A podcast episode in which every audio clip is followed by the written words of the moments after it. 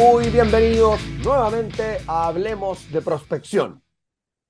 Como siempre, muy agradecido de toda nuestra comunidad de auditores. Gracias por estar aquí una vez más. Gracias por recomendar el podcast. Gracias por seguir escuchando semana a semana estos capítulos en este formato que ya iniciamos ya hace un tiempo, donde abordamos un tema clave, un tema que, bueno, que la misma gente con la que uno comparte en los programas de formación, en los entrenamientos de venta, en las academias de prospección eh, y en todos los, eh, en las instancias, ¿cierto?, donde uno comparte con ejecutivos comerciales, gerentes comerciales y líderes de negocio, eh, salen temas relevantes, te hacen preguntas, ¿cierto? Se abordan em, tópicos que son muy, muy relevantes y, determinantes también para el éxito de la gestión comercial. Entonces, tratamos siempre de ir buscando y, ir, eh, en el fondo, tratando acá eh, alguno de ellos. Bueno, la semana pasada, de hecho, hablamos de un tema que es muy, muy importante ¿ya? y que hoy día va a volver a aparecer, ¿cierto?, dentro de lo que vamos a, tratar. Em, hoy día nos vamos a concentrar mayormente en cómo calificar mejor a tus prospectos, algo que, que deberíamos poner mucho ojo, mucho cuidado, ¿cierto? Para, para no perder el tiempo nosotros, para no hacer perder el tiempo, para no hacerle perder el tiempo a otros, Y la verdad que eh, esto se trata de optimizar, obviamente, nuestra gestión, de optimizar nuestro tiempo, de estar con los que hay que estar, eh, de no forzar relaciones, ni propuestas, ni, ni, ni, tratos, ni, ni cualquier tipo de, de, oportunidad que a veces no lo es, ¿ya? y tratar de empujarla en el embudo, como se dice, eh, y la verdad que no se justifica. Entonces, aquí hay varias cosas que uno, que dependen 100% de uno, para poder hacer mejor este trabajo. Y aquí es donde yo propongo, eh, y bueno, me ha tocado leer mucho al respecto en el último tiempo también y escuchar a grandes expertos sobre la materia. Bueno, ahí aprovecho de recomendar, ya, eh, si quieren aprender harto sobre este tema del, del, ICP o, de cómo calificar mejor a tus prospectos, les recomiendo mucho seguir a Mark Hunter. Ya, él también tiene un podcast eh, en inglés, ¿cierto? Bueno, tiene, ha escrito tres libros de venta que son un éxito. Eh, mi favorito, uno de mis favoritos, ¿cierto? Eh, propio de él, ¿cierto? De, su autoría, que es High Profit Prospecting, ¿ya? Así que para los que aman la prospección y las ventas B2B, que probablemente en gran parte son los que están acá, eh, se los recomiendo totalmente. Bueno, los otros libros que él tiene también, pero principalmente ese es, en lo personal, uno de mis favoritos. Pero bueno, em, enfocarnos, ¿cierto?, en poder calificar mejor las oportunidades. Y aquí hay varias preguntas ¿ya? que uno podría hacerse tanto a uno mismo como también ir indagando con, con los prospectos, ¿cierto? Con los que uno está. ¿ya?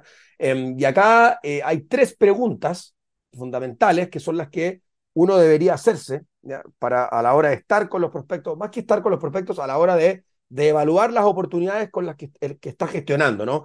O cuando quiere empezar eh, a investigar, a buscar, Em, cuando quiere eh, determinar si efectivamente la reunión fue buena, eh, si es que estamos teniendo una conversación donde me están dando señales, ¿cierto? Los prospectos de que califican realmente. Entonces, primero, lo que yo debería, la pregunta que, que yo debería hacerme es si ese prospecto con el que estoy eh, tratando, en el fondo, con el, que, con el que estoy haciendo mi gestión o con el que estoy tratando de llegar, se ajusta o no a mi ICP, que era lo que hablábamos en el episodio anterior. Lo pueden escuchar, obviamente, si es que en, el fondo no conocen el concepto, pero viene esto de la Ideal Customer Profile, perfil de cliente ideal, ¿ya? Eh, y bueno, en resumen, ¿cierto? Ahí pueden escuchar el, capítulo anterior también para donde se profundiza en esto, pero en resumen es saber quiénes son tus mejores clientes hoy y de esa forma poder ir determinando cuáles son las características que, eh, que tienen en común esos mejores clientes y no mejores clientes porque facturan más, no necesariamente por eso, sino que quiénes son los clientes eh, a los que mejor les va con tu producto o tu servicio. Y esos clientes que mejor les va con tu producto o tu servicio o que más valoran tu producto o tu servicio, tienen características en común. Entonces, de eso se trata el ICP. Entonces, cuando yo estoy con, con un prospecto, eh, con un prospecto nuevo, ¿cierto? Eh, y estoy iniciando este proceso, yo debería preguntarme eso, si es que ese, si ese cliente potencial se ajusta lo más posible a este perfil de cliente ideal, ¿no? Y bueno, si está en el mercado al que obviamente yo apunto, eso es parte también de la, de la calificación. Pero la idea es que los prospectos con los que uno pase más tiempo sean los que sean los que vayan en la línea de este perfil de cliente ideal. ¿ya? La segunda pregunta que uno debería hacerse, eh, y esto ya probablemente es algo que eh, ocurre después de haber pasado por el famoso discovery o etapa de diagnóstico, ya en una primera llamada, en una primera reunión. Ahí va a depender obviamente mucho del ciclo de venta, de qué, de qué tan largo o qué tan transaccional o no, o consultivo o no sea mi proceso comercial eh, o, mi ciclo de venta, ¿cierto? Y el, mi modelo de negocio, ¿ya? Pero de cualquier forma, es, es una pregunta que, sea como sea el escenario, debería yo responder, ¿cierto? Y tenerlo claro, ¿no? expresaron una necesidad que es prioritaria de resolver y en la que podemos ayudar. O sea, no basta con que el prospecto tenga una necesidad, sino que también tenemos que ver, y ahí uno haciendo preguntas obviamente lo puede ir detectando, ¿ya? si para él es prioritario resolver ese, esa problemática, ese requerimiento, e, ese escenario, ese contexto en el que se encuentra, qué tan relevante o prioritario es para el prospecto hacer o tomar alguna medida que tenga que ver obviamente con nuestra solución. Y en tercer lugar, algo que también nos ayuda a, poder optimizar los tiempos, que es fundamental obviamente, si el prospecto expresó, ¿cierto? O dio señales de, o más que señales, tiene que establecerlo con claridad, y eso también es algo que se lo podemos preguntar, un timing de decisión, ¿no? O sea, en el caso de que mi producto o mi servicio se adapte realmente a las necesidades, contexto o escenario de ese prospecto con el que yo estoy Em, hoy día eh, tratando, ¿cierto? O, relacionándome, es algo que eh, en el caso de que se adaptara, se va a tomar una decisión hoy, en el corto plazo, o sea, es algo que se avanzaría rápidamente o es una iniciativa que tendrían que evaluar, que tendrían que pasar por un proceso largo, porque por lo mismo quizás de la pregunta 2 no es tan prioritario, hay que verlo. Entonces, todas esas cosas, eh, esas tres preguntas, como les decía, son muy, muy importantes para saber si estamos frente al prospecto ideal en el momento, eh, en el momento actual, en el fondo, porque lo que nos interesa, obviamente, es tratar y darle prioridad y estar más tiempo con esos prospectos que tienen realmente la posibilidad de avanzar en este momento. Claro, ¿y qué ocurre? Que si no es en este momento, no es que no va a ser prospecto nunca más, sino que probablemente podríamos volver a ellos en un tiempo más, ¿ya? Eh, meses más, ¿cierto? 90, 120 días se habla se habla mucho, ¿cierto?, en, en, la teoría y en la literatura sobre ventas eh, al respecto, ¿no? Pero, pero acá se trata de estar hoy con los que hoy puedo ayudar. Entonces, obviamente que esa tercera pregunta es muy, muy importante y está muy atada a qué tan prioritario es para ese prospecto avanzar hoy en, en materia de la solución que yo puedo ofrecer. Y sobre estas tres preguntas, eh, aquí el otro día hice un post eh, al respecto, ¿ya? Y, una persona que me hizo una pregunta muy buena en, en, en, los comentarios, ¿no? Em, y me decía, podríamos agregar como cuarta pregunta si es que el prospecto con el que estamos es el famoso decision maker, ¿no? El tomador de decisión.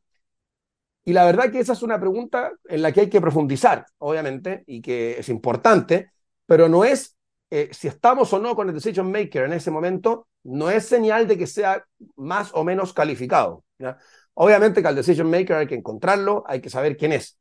Pero el decision maker no decide solo. El decision maker hoy día, sobre todo en las ventas más complejas o en donde intervienen varios interlocutores o contrapartes, o cuando mi producto o mi servicio impacta a más de un área, el, el, tomador de decisión no es la única persona con la que yo debiera estar. De eso también hemos hablado en episodios anteriores, que es un gran error dejar fuera a personas que pueden ser claves. Entonces, hay dentro, luego de haber hecho estas tres preguntas para uno determinar si estamos con los prospectos adecuados eh, trabajando en este momento, al momento de darnos cuenta de que sí, de que esas preguntas no, nos llevan a que quizás sí estamos frente a un prospecto calificado, hay, hay preguntas adicionales que uno le puede hacer a la persona con la que está eh, tratando, ya sea el decision maker o no, ¿ya? Pero aquí es bueno preguntarle también a, a, la contraparte si cómo han tomado decisiones como, como estas en el pasado. O sea, si han tenido o tienen hoy eh, alguna solución eh, asociada a lo que yo puedo ofrecer, de qué manera lo tienen, lo trabajan, ¿cierto? De qué manera lo tienen cubierto, eh, si es que lo tienen cubierto, obviamente. ¿cómo, ¿Cómo es que ellos hoy día trabajan el tema que tiene relación con lo que uno puede resolver? ¿ya?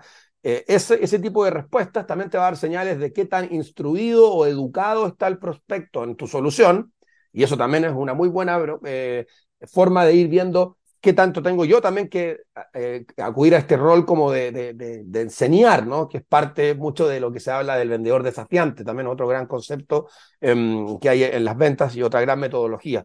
Eh, pero tiene que ver con eh, esto de saber cómo la empresa toma decisiones, ¿ya? y aquí es donde está la pregunta que tiene que ver con esto del decision maker, si es que es importante obviamente identificarlo, pero hay que preguntarle a la persona con la que uno está, sea quien sea, quién más está o debería estar involucrado. ¿Ya? ¿Hay alguien más con quien consideres bueno hablar o integrar en las conversaciones para, que, para conocer su visión y que de esa forma podamos nosotros presentar una mejor propuesta? Son, es una pregunta que sí o sí hay que hacer en las llamadas reuniones con prospectos, estemos o no con el decision maker. Y ahí es donde vamos también a ir viendo cuáles las contrapartes que estamos, en qué foco están. Otra cosa que también hemos hablado en los episodios anteriores, ¿no? Está el foco de receptividad, la persona que te entrega información, pero no tiene nada que ver con la decisión. Está el foco de necesidad, aquellos que les influye, se ven impactados o van a opinar sobre cualquier decisión que se tome al respecto em, en la materia en la que uno puede aportar, ¿cierto? Y está el foco de decisión, que es ahí donde está el decision maker, ¿cierto? Que el decision maker también podría estar en el foco de necesidad, ojo. Y ahí es donde también va a influir el tamaño de la organización, porque si es una empresa pequeña, puede ser que el que decide sea el mismo que necesita el producto y el mismo que nos entregue información relevante, entonces puede ser una misma persona que está en los tres focos, ¿ya?